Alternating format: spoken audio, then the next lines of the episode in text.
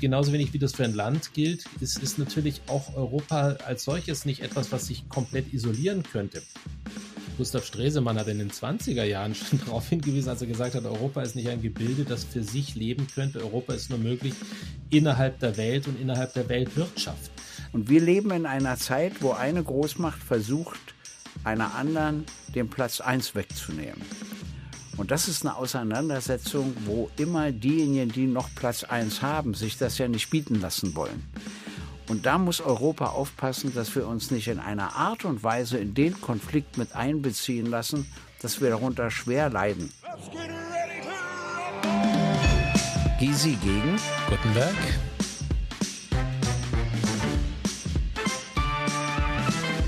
Gysi gegen Gutenberg.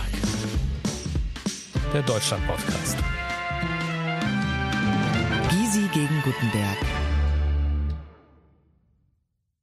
Guten Tag, liebe Hörerinnen und Hörer.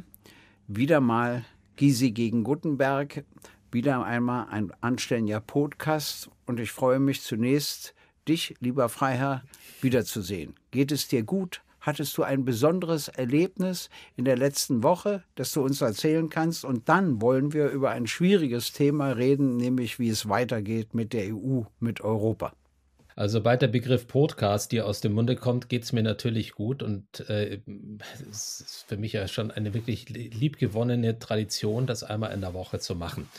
Ist mir irgendwas Absurdes in der letzten Woche passiert? Ja, es wiederholt sich so eine gewisse Sache. Ich war mal wieder äh, mit dem Flugzeug unterwegs und äh, mittlerweile kann man ja relativ fest damit rechnen, dass äh, gewisse deutsche Fluglinien mit einer Verzögerung starten, wie sie eigentlich sonst nur die Bahn zustande bringt. Und äh, das hatte zur Folge, dass ich einen Anschlussflug in den USA mit hechelnder Zunge gerade noch erreicht habe, nachdem ich, ich weiß nicht, wie viele Meilen durch den Flughafen gerannt bin. Im Grunde müsste diese Fluglinie mittlerweile einen Abenteuerzuschlag äh, einpreisen, weil für Spannung ist wirklich regelmäßig gesorgt.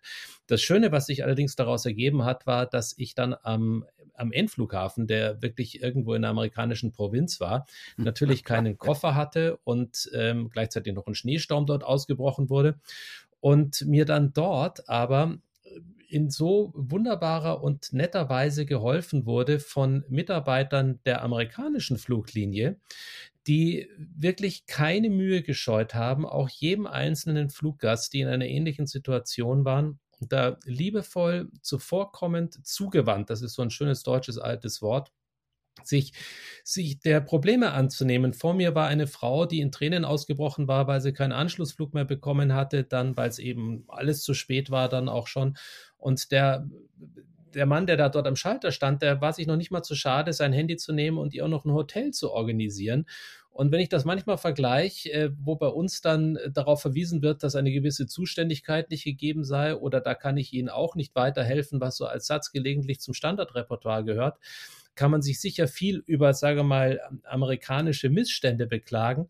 Aber das war mal ein Beispiel, wo ich sagen muss, dass jemand wirklich ein ganz, ganz tolles Beispiel gesetzt hat, wie man es auch anders machen kann. Am Ende hat er gesagt, er würde seit 14 Stunden an diesem Flughafen sein, weil sie Personalengpässe haben, aber sein Job sei es zu helfen. Ja, das verstehe ich. fand das ganz also, großartig. Und ähm, ich wollte dir nur sagen, wenn du hechelnd ankommst und deine Zunge heraushängt, liegt das daran, dass du ansonsten zu wenig Sport treibst. Sonst würde dir dieser Meilenlauf gar nichts ausmachen.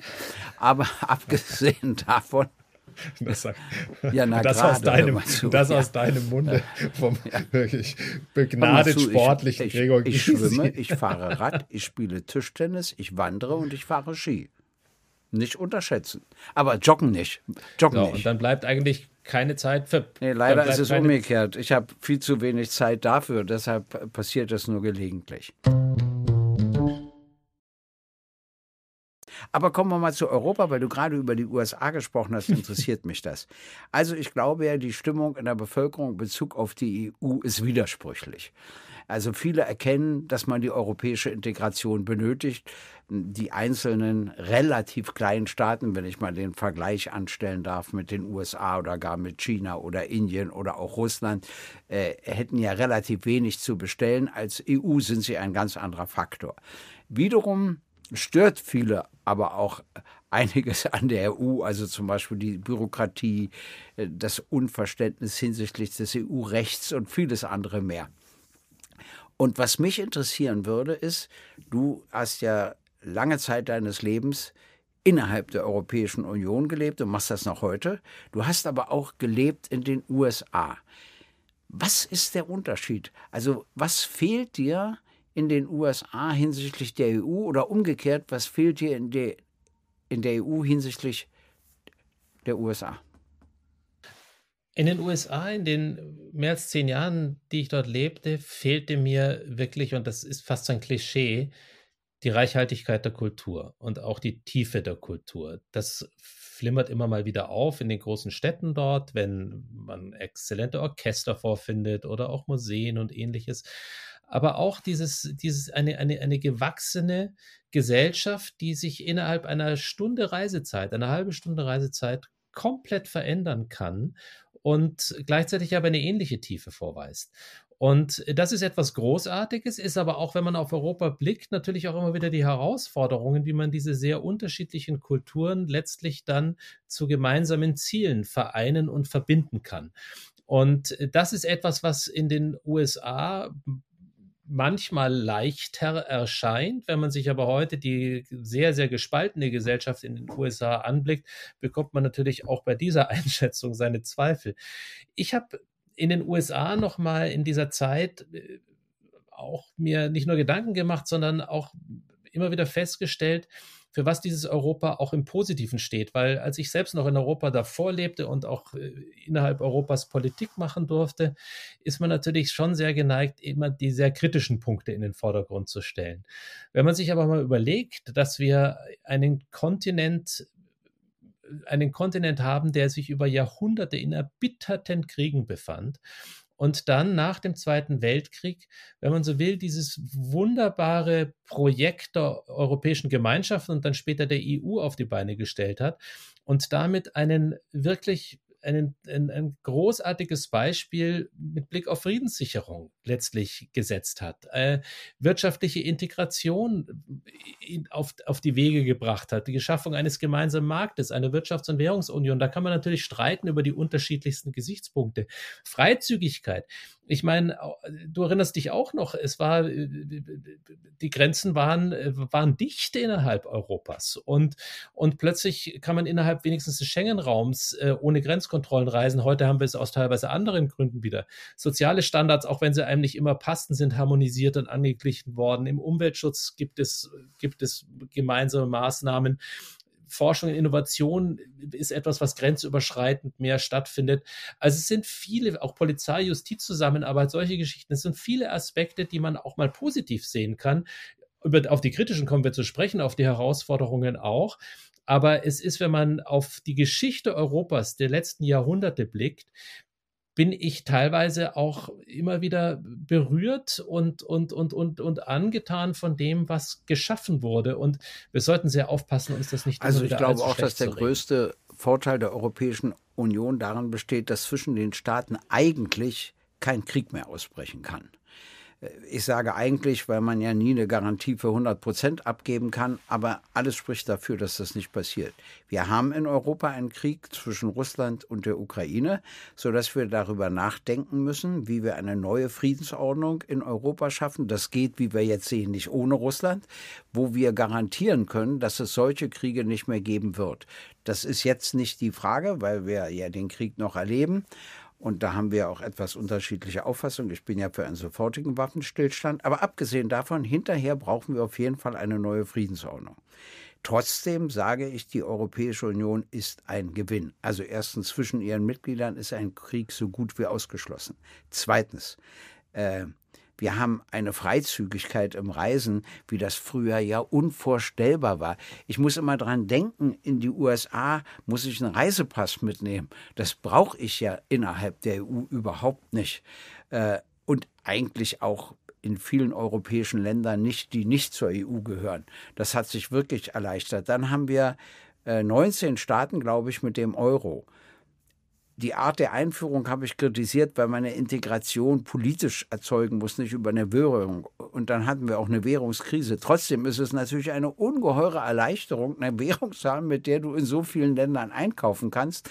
Und da musst du nicht immer umrechnen, wie früher bei der Lire, da musstest du dann also immer 100.000 durch irgendwas teilen, um zu wissen, was überhaupt was kostet, etc. Wir vergessen immer, dass das vorbei ist. Äh, Fremdsprachenausbildung nimmt mhm. an Bedeutung in den Schulen zu, muss noch besser werden, muss in Kindertagesstätten anfangen.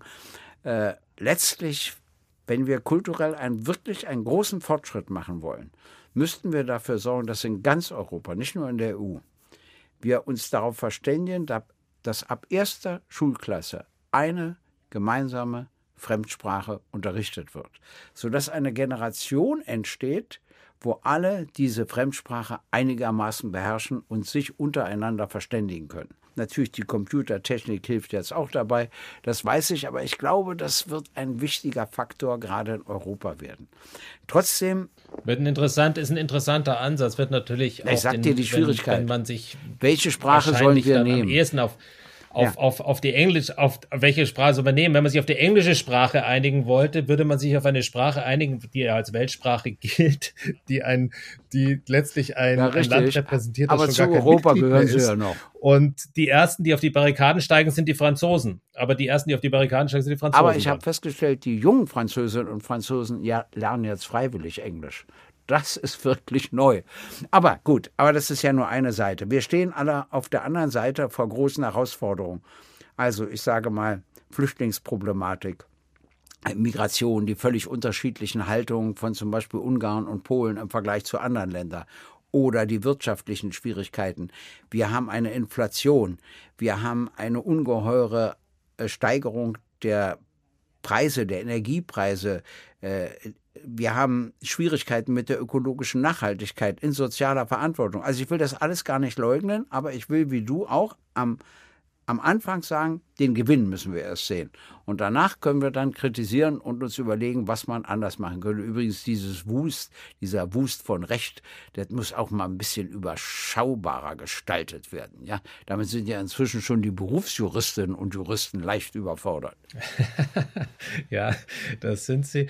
Ähm, das, was in, was in Europa letztlich in meinen Augen sich nicht weiterentwickeln darf, nicht weiterentwickeln sollte, ist der Hang zur Renationalisierung. Also das ist etwas, was wir in vielen, vielen Ländern feststellen können. Und ein Rückfall in diese Zeiten, in Zeiten, wo einfach eine vollkommene Desorganisation auf diesem Kontinent herrschte, wäre letztlich ein Rückfall hin zu einem Satz, den, glaube ich, Marco Tucholsky gesagt hat, der also meinte, zwischenstaatlich organisiert sind in Europa nur das Verbrechen und der Kapitalismus.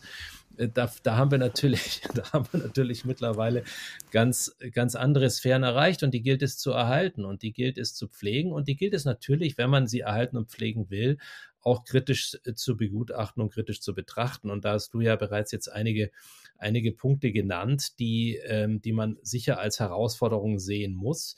Eine dieser Herausforderungen ist eine konkrete, die vor einigen Jahren getroffen wurde, nämlich die Folgen des Brexits. Also das wirklich eines der stärksten, wirtschaftlich stärksten und bevölkerungsreichsten Länder sich in einer, ja nicht Nacht- und Nebelaktion, aber doch in einem sehr, in einem sehr erstaunlichen und von vielen nicht erwarteten Referendum sich äh, gegen die Europäische Union entschieden haben. Ich glaube übrigens immer noch so ein bisschen daran, dass das in den nächsten Jahren vielleicht doch eine Revision erfahren könnte. Aber da ist auch so ein bisschen die Hoffnung eher das, das, das tragende Element meines Gedankens. Äh, wir werden uns sicherlich auch weiterhin äh, der Frage annehmen müssen, dass wir eine wachsende wirtschaftliche Ungleichheit haben, auch innerhalb Europas, also zumindest eine bestehende wirtschaftliche Ungleichheit, wenn man die Länder miteinander vergleicht. Das ist ja auch etwas, was so ein, so ein, so ein, ein Gründungstraum war, dass man immer gesagt hat, man geht von einem Europa der gleichen und der gleichen Geschwindigkeiten aus. Da kann ich nur sagen, träumt weiter. Also es ist, äh, Europa ist, wenn man sich die wirtschaftlichen äh, Grundvoraussetzungen anschaut, wenn man sich andere Voraussetzungen anschaut, nie ein wirkliches Europa dergleichen gewesen. Und deswegen waren auch gelegentliche Gedanken, dass man sagt, man muss vielleicht mal eher davon ausgehen, dass die Organisation Europas nicht nur dem Gedanken folgt, sondern auch einen der, der jeweiligen eher sich an den Inhalten noch ein Stück mehr ausrichtet, nicht einer sein sollte, den man komplett vom Tisch wischt. Ähm, das, was natürlich auch zu, was immer wieder beklagt wird, was die Organisation Europas anbelangt, Gregor, ist, dass gesagt wird, es herrscht ein gewisses demokratisches Defizit. Also in der Organisation Europas es ist immer noch, viele Menschen tun sich auch immer noch schwer mit den Europawahlen und ähm, mit, sagen wir mal, dem großen bürokratischen Apparat, der sich, der sich da herausgebildet hat. Also es sind schon, es sind Punkte, die, die, sie müssen offen diskutiert werden und Europa bleibt ein Prozess. Europa wird als, als, als, wird nie ein, ein abgeschlossene Erfolgsgeschichte sein, sondern eigentlich ein stetes Kämpfen und Ringen. Also das Problem um beim Europäischen Parlament besteht darin, dass dort nicht selbstständig Gesetze beschlossen werden können. Es kann nicht selbstständig Recht beschlossen werden, sondern wenn die Kommission etwas beschließt oder andere, dann muss es zum Teil, nicht alles, aber zum Teil im Europaparlament bestätigt werden. Und wenn Sie es ablehnen, dann tritt es nicht in Kraft. Also Sie können nicht selbst etwas in Kraft setzen, aber Sie können verhindern, dass etwas anderes in Kraft tritt. Und das reicht nicht aus. Das Zweite, was mich stört, sind die Kungelrunden bei der Wahl von Leuten, also die da immer stattfinden. wenn ihr den wählt, dann kriegt ihr dafür jene und so weiter. Das kenne ich ja, wie das alles läuft. Und äh, Soll es ja auch bei uns geben. Äh, Gibt es schon in den Parteien. Die Aufstellung der Kandidaten für die Bundestagswahl, da gehen immer Kungelrunden voraus. Mhm. Ja? Deshalb will ich ja den Bürgerinnen und Bürgern gerne noch drei Stimmen auf der Liste einer Partei geben, damit sie die Liste durcheinander bringen können und nicht die Kungelrunden sich äh, sozusagen eins zu eins umsetzen. Schön. Also das ist ein Problem beim Europäischen Parlament. Deshalb gehen viele nicht zur Wahl und viele betrachten das als so eine Art Spielwahl. Weil es geht ja nicht um eine Kanzlerin und einen Kanzler, es geht nicht um eine Regierungsbildung etc., aber da wird die Bedeutung des Europäischen Parlaments meines Erachtens unterschätzt. Äh, dann ist es doch gewichtig, was dort geschieht, was dort beschlossen wird, was genehmigt wird, was nicht genehmigt wird. Also wir sollten uns da ein paar Gedenken, Gedanken mehr machen. Dann gibt es eine große Fraktion im Europäischen Parlament, natürlich keine Mehrheit, aber eine große Fraktion, die will die EU gar nicht oder so klein wie möglich. Das ist bei uns ja auch die Thesen der AfD und jetzt auch zunehmend noch von anderen, lasse ich mal weg. Aber alle, die etwas fortschrittlich denken, müssen Folgendes begreifen. Ökologische Nachhaltigkeit lässt sich nur international, weltweit durchsetzen oder gar nicht. Die soziale Situation der Menschen hat sich durch einen Punkt verändert, der nicht beachtet wird. Wir haben doch früher in Europa gelebt, wie wir gelebt haben, und viele Menschen in Afrika wussten gar nicht, wie wir leben. Nun gibt es aber das Internet. Nun gibt es das Handy. Nun gibt es den weltweiten Lebensstandardvergleich. Darauf sind wir überhaupt nicht vorbereitet.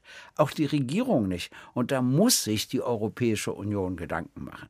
Und dann gibt es noch einen wichtigen Punkt, den man nicht unterschätzen darf. Die EU ist ja auch ein Faktor gegenüber den USA. Und die USA war noch nie verliebt in die EU. Aber sie nehmen das zur Kenntnis, dass es die EU gibt. Und da könnte die EU gelegentlich auch etwas souveräner auftreten, also eigene Interessen anders artikulieren, als das gegenwärtig mhm. geschieht. Also es gibt Entwicklung, nur ein Zurück, eine Renationalisierung wäre absolut falsch und zwar gerade auch für die Menschen in unserem Land.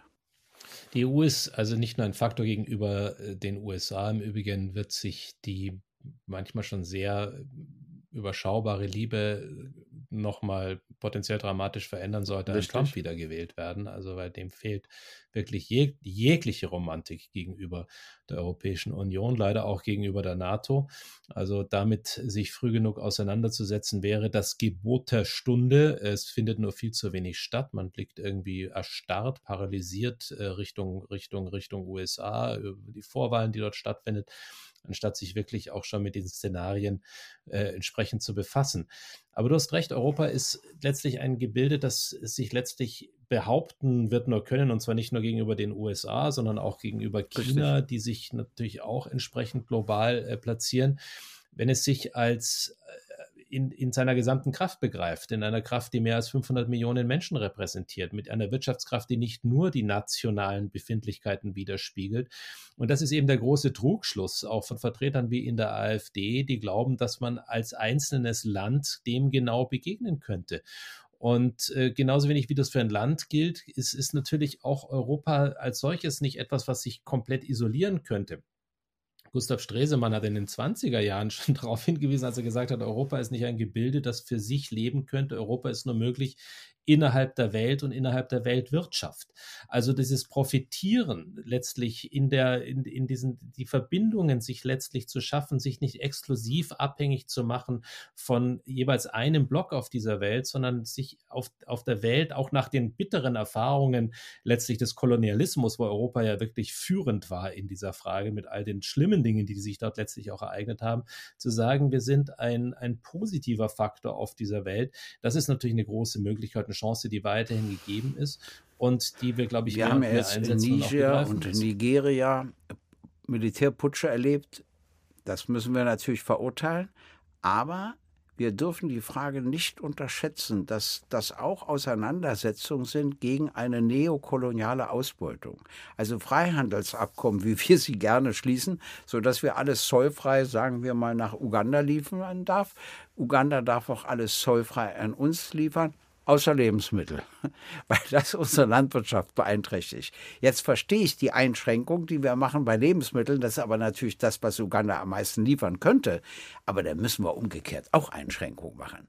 Wir können da nicht sagen, aber wir liefern da alles zollfrei hin. Also diese Dominanz, die man immer auch bei den Verträgen spürt, das geht nicht mehr. Der Süden ist erwacht. Ich denke nur als ein Beispiel an BRICS, also das Bündnis, das Wirtschaftsbündnis aus Brasilien, Russland, Indien, China und Südafrika. Es gibt jetzt 40 Staaten, die beitreten wollen, BRICS. Und da bildet sich ein neuer Faktor heraus, der sich auch nicht nur gegen die USA richtet, auch gegen uns, auch gegen bestimmte demokratische Staaten. Man darf das alles nicht unterschätzen. Da entsteht ein neuer Machtfaktor und ich finde, wir sind nicht ausreichend geistig, intellektuell und tatsächlich darauf vorbereitet. Ja, also wir sind äh, zumindest auch immer wieder der Neigung unterworfen, dass wir glauben, einen moralischen Hochmut gegenüber anderen Regionen dieser Erde zeigen zu können. Das gilt jetzt weniger, ich würde mal sagen, für die Europäische Union als Institution, aber es ist natürlich etwas, was aus den einzelnen Ländern immer wieder herausragt. Die Frage, die sich natürlich stellt, ist es, wenn wir jetzt diese neuen Kraftfelder auf dieser Welt betrachten, ist Europa am stärksten, wenn es sich weiter in diesem Europa der 27, das wir jetzt sind, nachdem uns äh, die, die, das Vereinigte Königreich verlassen hat, indem wir uns weiter konsolidieren, stärken, möglicherweise über ein Europa nachdenken, das sich in konzentrischen Kreisen weiterentwickeln nach den jeweiligen Stärken oder ist Europa global besser aufgestellt, indem es sich weiter erweitert? Auch das ist ja keine ganz, keine ganz neue Debatte, die wir haben und wo es ja sehr auch quer durch die Parteienlandschaft sehr unterschiedliche, auch innerhalb der Parteien sehr unterschiedliche Gemengelagen gibt. Die einen sagen, Moment, Moment, wenn wir ständig, wenn wir, wenn wir ständig nur wieder ein Mitglied nach dem anderen aufnehmen und die eigentlich die Kriterien, die nennen sich die Kopenhagener Kriterien, noch lange nicht erfüllen und wir trotzdem aber glauben, damit Frieden zu schaffen, indem wir sie eher an uns binden, als in den Rachen anderer hineinstürzen lassen, ist das doch letztlich erstens eine Friedensdividende, zweitens etwas, was Europa als, als, als, als Machtfaktor stärken würde. Die Gegenansicht ist die, dass man sagt, nein, nein, Moment mal, man schwächt ja eher ein, ein, ein, ein, ein, ein Europa, wenn man die Schwächsten, die noch gar nicht so weit sind, möglicherweise nach Europa hineinzieht. Und jetzt haben wir natürlich jetzt auch wieder äh, auch laufende Beitrittsprozesse. Albanien, äh, Nordmazedonien, äh, Serbien seit langer, langer Zeit, Montenegro. Türkei. Ja, wie lange dauern da die Verhandlungen schon bei der Türkei? Ja, wobei bei denen ist damit, die spielen natürlich teilweise auch ganz zynisch damit. Das die spielen man, gegenseitig ist, äh. Ja. Ja, man spielt weiter gegenseitig damit und ist in so einer seltsamen Lage, dass man Konflikte hat zwischen EU-Mitgliedern und der Türkei, also insbesondere Griechenland, Türkei, als, als, ein, als ein mittlerweile ja fast schon traditionell klassisches Konfliktfeld. Beide sind gleichzeitig aber NATO-Mitglieder. Hochkomplex das Ganze. Und ähm, ich kann mich erinnern, ich habe damals äh, viel Prügel bezogen, weil ich damals das Konzept der privilegierten Partnerschaft für, für die Türkei mitentwickelt hatte, ähm, Anfang der 2000er Jahre. Und, äh, und die Debatten sind sehr ähnlich geblieben. Äh, teilweise konnte die Türkei vor Kraft nicht laufen, dann ist man wieder aufeinander angewiesen, dann schließt man miteinander Verträge und Nicht-Verträge ab. Und jetzt sind wir das Ganze nochmal um einen ganzen Schritt weitergegangen, indem jetzt ähm, äh, auch bezüglich der Ukraine Beitrittsperspektiven am Horizont leuchten. und natürlich ganz ähnliche Debatten wieder aufscheinen. Also, also ich, äh, Gregor, war dafür, oder nicht? dass äh, die Ukraine ein Beitrittskandidat der EU wird. Ich äh, bin dagegen, dass sie Mitglied der NATO wird das, oder das unter ganz anderen Bedingungen. Aber EU war ich dafür. Aber das heißt natürlich nicht, dass jetzt eine Aufnahme erfolgen kann. Eine Kandidatur heißt, dass ein Reformprozess eingeleitet werden muss. Ich sage mal nur Stichworte Bestechung und vieles andere.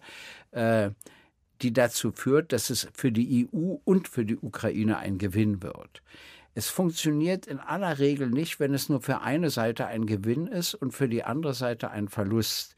Das werden übrigens, da bin ich einigermaßen sicher, wie du die Briten auch noch spüren, dass das vielleicht eher ein Verlust wird, dass sie aus der EU heraus sind. Wobei ich äh, demokratisch eins kritisiere, eine Mehrheit hat sich entschieden, den Prozess einzuleiten und als dann das Abkommen vorlag, durfte die Mehrheit nicht mehr entscheiden. Das finde ich falsch. Ich finde, sie hätten über das Ergebnis noch mal entscheiden müssen, ob es das ist, was sie wollten. Aber na schön, das ist anders gelaufen. Also, ich glaube, mhm. die Kandidaten, die du genannt hast, da wird es noch viele Entwicklungen geben müssen, bevor wir daran denken können. Aber die Perspektive, die muss man eröffnen, wenn man denn sagt, der Kontinent Europa soll sich in bestimmter Hinsicht friedenspolitisch, aber auch sozial, auch ökologisch, auch ökonomisch entwickeln. Also es muss ja auch einen ökonomischen Erfolg geben. Und es war eine Zeit lang so, obwohl das bei uns gar nicht so viele mitbekommen haben, der größte Nutznießer der EU waren natürlich wir in bestimmter Hinsicht. Scheinbar haben wir immer das meiste gegeben, aber man hat kaum mitbekommen, was wir alles bekommen haben, was uns natürlich auch wirtschaftlich genutzt hat. Und ich glaube, dieses Denken müssen wir überwinden, wenn wir eine europäische Integration wollen. Es muss für alle vorangehen. Natürlich auch für uns, aber eben auch für die anderen. Und die Widersprüche, die Gegensätze haben deutlich zugenommen. Und wenn wir jetzt Mitglieder aufnehmen, die überhaupt ökonomisch, politisch, demokratisch noch gar nicht den Stand haben, dass es ginge, dann stärken wir die EU nicht, dann schwächen wir sie. Wenn sie aber den Stand haben, sie dann nicht aufzunehmen, ja. wäre auch falsch. Aber davon sind wir noch lange und weit entfernt.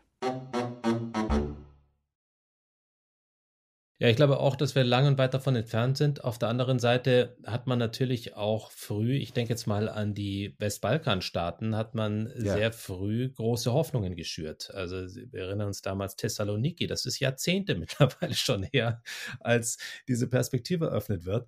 Und man muss natürlich gleichzeitig auch sehr aufpassen, dass man, dass man nicht äh, so einen solchen Grad an Enttäuschung schafft, dass man sie in die Arme anderer treibt, die dann wie die eigentlich ein Interesse an einer Schwächung Europa hat, Europas hat. Also ich denke hier nur an Russland, also oder an den, an den jetzigen Machthaber in Moskau, dem nicht daran gelegen ist, an einem geeinigten, starken und äh, wirklich, wirklich zusammenhaltenden Europa. Diese Tendenzen gibt es auch immer wieder in den USA, diese Tendenzen gibt es natürlich auch in China, weil das Potenzial, über das wir ja vorhin gesprochen haben, schon wahrgenommen wird. Wenn wir einig sind, haben wir eine enorme Kraft.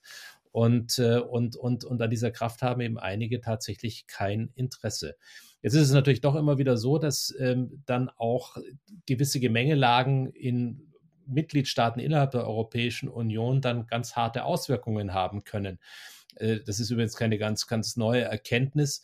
Es war äh, Metternich hat, hat, hat, hat äh, also damals um den, um, ich glaube, um den äh, Wiener Kongress herum dann irgendwann mal gesagt, damals galt das für Frankreich als die mitstärkste Nation, ähm, obwohl natürlich um den Wiener Kongress damals sich auch die Niederlagen Napoleons ja schon entsprechend äh, mitgestaltet haben, aber der damals gesagt hat, wenn Paris hustet, dann erkältet sich Europa. Also wenn eines der starken Länder plötzlich in einer wirtschaftlichen oder einer großen gesellschaftlichen Malaise hat, hat das natürlich auch wirklich kann das toxische Wirkung für den Gedanken Europas haben. Ich würde heute sagen, wahrscheinlich ist der Husten oder der Schnupfen Deutschlands einer, der extreme Auswirkungen auf andere europäische Länder hat oder haben kann. Aber das ist, das ist dieses Gefüge, das natürlich immer wieder auch im Wanken begriffen sein kann und, und, und, und deswegen man im Zweifel immer ich wieder auch an dich. Dinge überwinden muss. Stell dir mal vor, nicht die mhm. Le Pen selbst, aber die Le Pen-Partei gewinnt und stellt den Präsidenten Frankreichs. Und eben. Alles andere als ausgeschlossen. Und die USA wählt Trump. Der Supreme Court entscheidet auch, dass das geht oder so. Ne? Äh, ja, er jetzt in bestimmten Staaten ausgeschlossen ist, etc. Da wird es eine Entscheidung des höchsten Gerichts geben. Das ist natürlich mhm. überwiegend republikanisch und nicht demokratisch zusammengesetzt, aber trotzdem, Richter entwickeln dann auch eine Unabhängigkeit und Richterinnen, das kann man nicht genau sagen. Trotzdem interessiert mich, was denkst du, was dann mit der EU passiert? Stell dir vor, also ein jüngerer Mann, die Le Pen hat begriffen, dass sie selbst das nicht mehr schafft, glaube ich. Deshalb baut sie jetzt einen jüngeren Mann dafür auf, wird wirklich Präsident Frankreichs. Trump wird wieder Präsident der USA. Was wird dann aus uns und der EU? Mich besorgt der Gedanke. Und äh, die Le Pen hat sich ja nun wirklich alles andere als große Europafreundin ausgezeichnet über, über die letzten Jahre. Tatsächlich hat sie versucht jetzt trotzdem in den letzten Monaten sich so ein bisschen weich zu waschen, um nicht nur Nackenhaare überall aufzustellen. Das hat man ja bei dem einen oder anderen Rechtspopulisten in Europa, wenn es dann an Wahlen ging, immer wieder mal gesehen. Und dann, wenn sie im Amt sind, ist das immer so ein zweischneidiges Schwert. Zum einen sehen Sie natürlich, dass Sie in etwas eingeflochten sind, wo man sich auch nicht mit einem Schritt heraus trennen kann. Also ich nehme jetzt mal das Beispiel, sehr kritische, sehr europakritische Beispiele aus äh, Polen mit der PIS-Partei. Jetzt haben wir ja Gott sei Dank dort eine andere Konstellation, ja. aber die auch auf wackeligen Beinen ja. steht. Auch da wird immer wieder gezündelt noch. Ähm, wir haben Ungarn, wir haben als Gegenbeispiel ein bisschen Meloni, nicht? Also äh, Meloni, die ja doch von dieser sich selbst faschistisch nennenden Partei da kommt, aber die sich als zahmer erwiesen hat, als die ursprünglichen Befürchtungen waren. Ich bin fern davon, eine ähnliche Erwartungshaltung bei, der Le, bei, bei Le Pen zu haben und es gibt, es gibt in den USA ähm, über die Trump-Jahre, die ersten Trump-Jahre hinaus bereits schon Bemühungen, diese Kräfte in Europa auch miteinander und mit den USA zu verbinden. Da ist damals ein Steve Bannon, du kannst dich erinnern, äh, der damals äh, ja dann auch verurteilt wurde später, aber der ganz nah an Trump war und so ein bisschen der ideologische der ideologische Kopf hinter dem äh, äh blonden, äh, äh, gebräunten Kopf von Trump. Und der ist damals durch Europa gereist und hat die ganzen Rechtspopulisten besucht und versucht, da diese Bindungen aufzubauen. Und das waren aber alles Bindungen, die nicht zur Stärkung der Europäischen Union angedacht waren, sondern eher zu ihrer Schwächung und natürlich am Ende von nationalen amerikanischen Interessen dieser Köpfe getragen. Und das ist eine Befürchtung, die ich mit Blick auf, auf, auf Le Pen habe, die ich mit Blick auf eine AfD habe, dass man versucht, Nationalismen einfach wieder in den Vordergrund zu rücken. Und dann gnade uns Gott, weil das ist, dann ist plötzlich die Dividende, die Friedensdividende, über die wir am Anfang gesprochen haben, der Mythos Europa, der sich, wenn man so will, entwickelt hat, plötzlich Makulatur. Und das kann ganz schnell gehen. Und äh, deswegen kann man, glaube ich, hier gar nicht vorsichtig genug sein. Übrigens, wenn wir über Mythos sprechen, äh, der Mythos Europa, der alte Mythos Europa ist ja ein ganz wunderbarer, nicht? Also, wenn wir auf die griechische Mythologie blicken, dass ähm, damals die Sage äh, von Europa, die eine phönizische Prinzessin war, nicht? Und dann gab es den liebestollen äh, Göttervater Zeus, der sich in einen Stier verwandelte. Ähm, ich nenne das deswegen, weil im Grunde sollte das ja dann auch symbolisieren die kulturelle Verbindung zwischen dem Osten und dem Westen und der dann später ja auch im Grunde als Symbol für die Gründung und die Identität Europas dann herangezogen wurde. Also diese Breite Europas dann plötzlich durch nationale Gegenbewegungen wieder zu erschüttern, wäre ich habe früher immer Drama. geglaubt, dass letztlich mit so gewissen kleinen Ausnahmen die Entwicklung immer vorwärts geht. Und da bin ich inzwischen eines Besseren belehrt eine Entwicklung kann auch rückwärts gehen. Und äh, das hat dann verheerende Folgen. Irgendwann geht es dann auch wieder vorwärts, aber das dauert dann seine Zeit. Äh, vielleicht sind bei der europäischen Integration viele Fehler begangen worden, aber sie rechtfertigen nicht, das Gegenteil zu wollen, nämlich die europäische Integration kaputt zu machen. Aber es gibt Kräfte, die das wollen weil sie ernsthaft glauben, national und nationalistisch alle wesentlichen Probleme lösen zu können, was eine Illusion ist, was mit den Realitäten nichts zu tun hat. Und insofern sehe ich natürlich mit Besorgnis, welche Parteien immer mehr an Zustimmung gewinnen. Und ich glaube, das hat viele Gründe. Ein Grund ist auch, dass zum Beispiel auch bei uns die Schulbildung viel zu unzureichend auf europäische Integrationsprozesse, auf eine Internationalisierung des Lebens vorbereitet.